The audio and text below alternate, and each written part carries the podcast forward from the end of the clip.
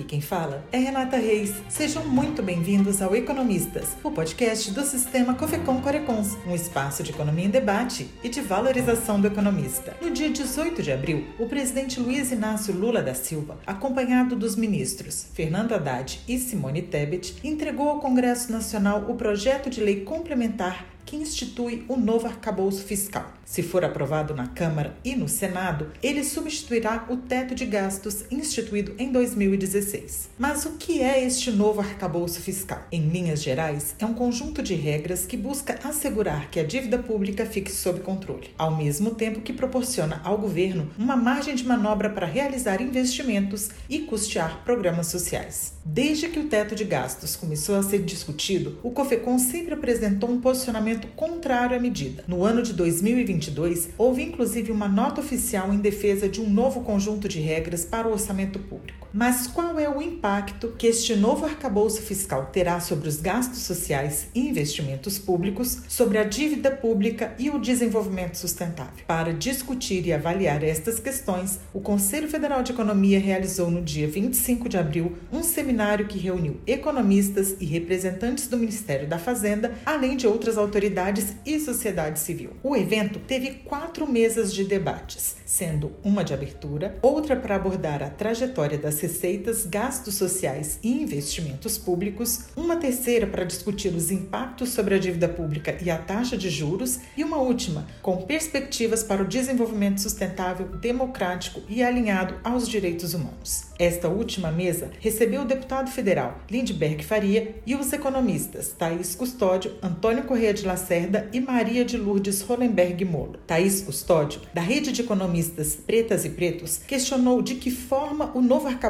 fiscal atinge a vida das pessoas mais vulneráveis e afirmou que o teto de gastos era uma política excludente. Argumentou ainda que políticas de desenvolvimento econômico devem ser pensadas levando em conta o enfrentamento do racismo não cabe mais né, a gente pensar em desenvolvimento econômico sem enfrentarmos mesmo de frente o racismo estrutural que existe no país. Não há mais negociação, assim, é, não dá para a gente se colocar enquanto pessoas antirracistas. Eu imagino que todos que estão aqui, é, em alguma medida, são pessoas antirracistas, mas o que, que vocês estão fazendo para que, de fato, sejam antirracistas? Não dá mais para ter aquele discurso do, ai, ah, mas eu tenho um amiguinho, tenho fulano e ciclano, e não é sobre isso, é sobre como que a gente de fato consegue confrontar essa chaga que existe hoje dentro do país e que de fato possa atingir diretamente essa organização econômica mesmo do Brasil. Eu, como estudante de economia, doutorado na Universidade Federal Fluminense hoje, tento estudar o máximo que eu posso de teoria econômica para que possa me dar subsídio e que eu possa falar né, sobre esse lugar, não só no lugar de raça. Falar sobre raça é mais uma marcação, porque eu acho que é importante. Eu não ajudei a fundar a rede de economistas pretas e pretos à toa. É de fato para que a gente tenha essa marcação e isso não significa que a gente vai só falar sobre raça, mas que enquanto não entenderem que raça tem que ser um critério importante para análise transversal para qualquer política pública neste país, nada, absolutamente nada que a gente falou aqui hoje o dia inteiro vai ter eficácia para a maior parte da população. E eu acho que aqui a gente está tentando ver o interesse do país como um todo todo e não só as nossas individualidades. O deputado federal Lindbergh Farias se mostrou preocupado com o momento econômico do Brasil. As projeções de crescimento do PIB para este ano são baixas e o crescimento maior se dá no setor agropecuário, o que faz com que nas cidades a economia esteja passando por uma estagnação. Por isso, na visão do deputado, a prioridade neste momento não deveria ser a política fiscal, e sim a geração de empregos.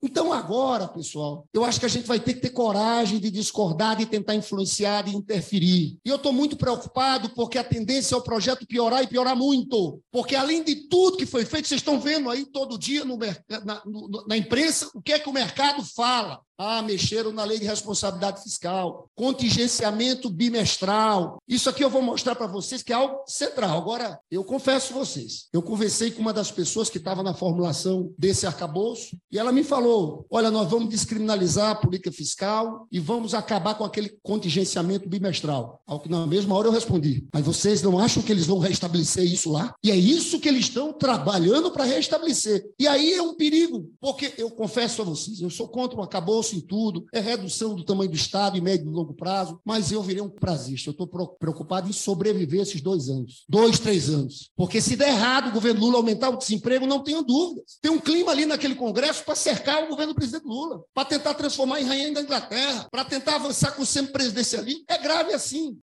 O economista Antônio Correia de Lacerda, integrante da Comissão de Assuntos Estratégicos do BNDES, comentou as diferenças entre o pensamento dos economistas desenvolvimentistas e dos ortodoxos. Ele argumentou que este primeiro grupo defende que as políticas macroeconômicas devem estar a serviço do desenvolvimento, enquanto a visão ortodoxa enxerga a macroeconomia a partir de uma dimensão pré-estabelecida. Lacerda pontuou ainda que os estados nacionais são deficitários porque possuem obrigações que são definidas pela Constituição. Além disso, muitas vezes são feitas comparações entre o Brasil e outros países como Chile, Nova Zelândia e Austrália para defender a redução do tamanho do Estado. Mas o ex-presidente do COFECOM aponta para o fato de que estes países possuem uma população muito menor que a do Brasil e as características são muito diferentes. O novo arcabouço fiscal, portanto, ele tem a virtude de substituir uma regra falida, que foi a emenda constitucional 95, que jamais veio trazer algum resultado efetivo a não ser a redução do nível de investimento público ao seu menor padrão histórico. Né? Quer dizer, então nós atingimos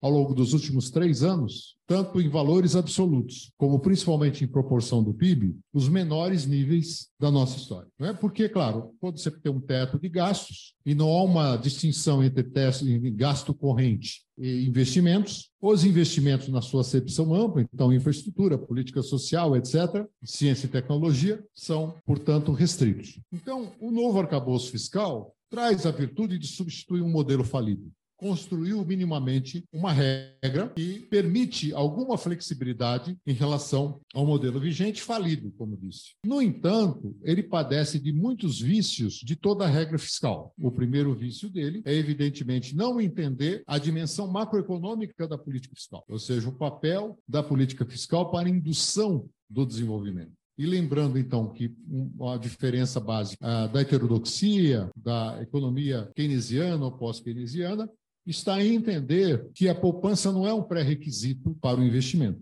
Né? E que, portanto, a chamada restrição fiscal é, pode ser superada mediante crédito e financiamento em moeda própria, que é aquela que você emite, e os títulos que você emite de dívida pública, como já mencionado aqui, que estão muito aquém do limite imposto pela maioria dos países. Então, nós temos um conjunto no âmbito do G20, primeiro, todos os países são deficitários, praticamente todos, né? tem déficit público e todos eles são endividados. É, da forma como isso é tratado na opinião pública, dá a impressão que só o Brasil é deficitário, né? Mas, na verdade, os principais países do mundo são deficitários e são endividados. E por que, que eles são deficitários e são endividados? Porque o Estado tem funções específicas das, das quais ele não pode abrir mão.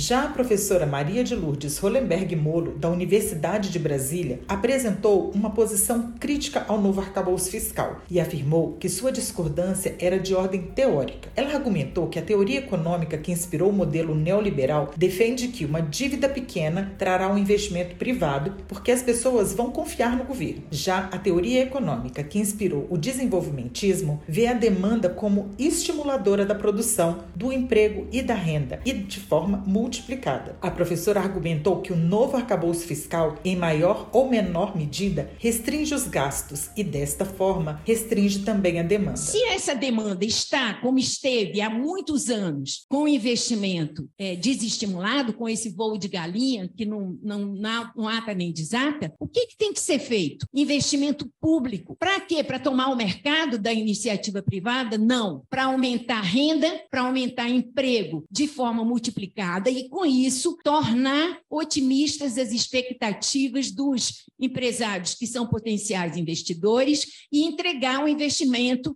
à iniciativa privada. É essa a ideia. Então, absolutamente racional. Isso não é uma elucubração. O Brasil, nos últimos 100 anos, não teria crescido nem tido surtos de investimento como teve se não tivesse havido o investimento público. É empírico isso. A história econômica do Brasil, pelo menos nos últimos 100 anos, mostra isso.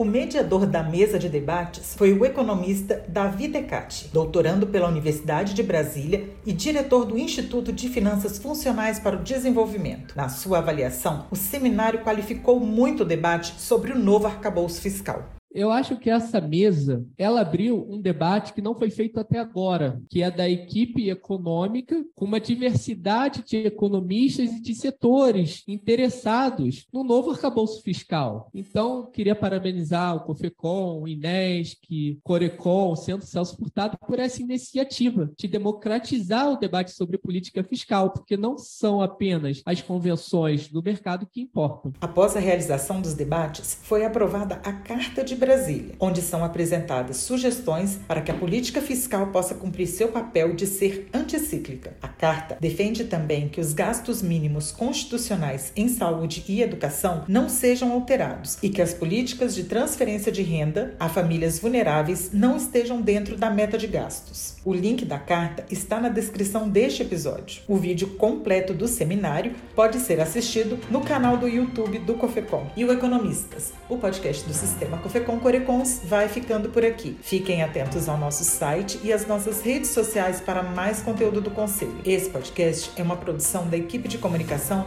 do Cofecom, com roteiro de Manuel Castanho. Eu sou Renata Reis, muito obrigada.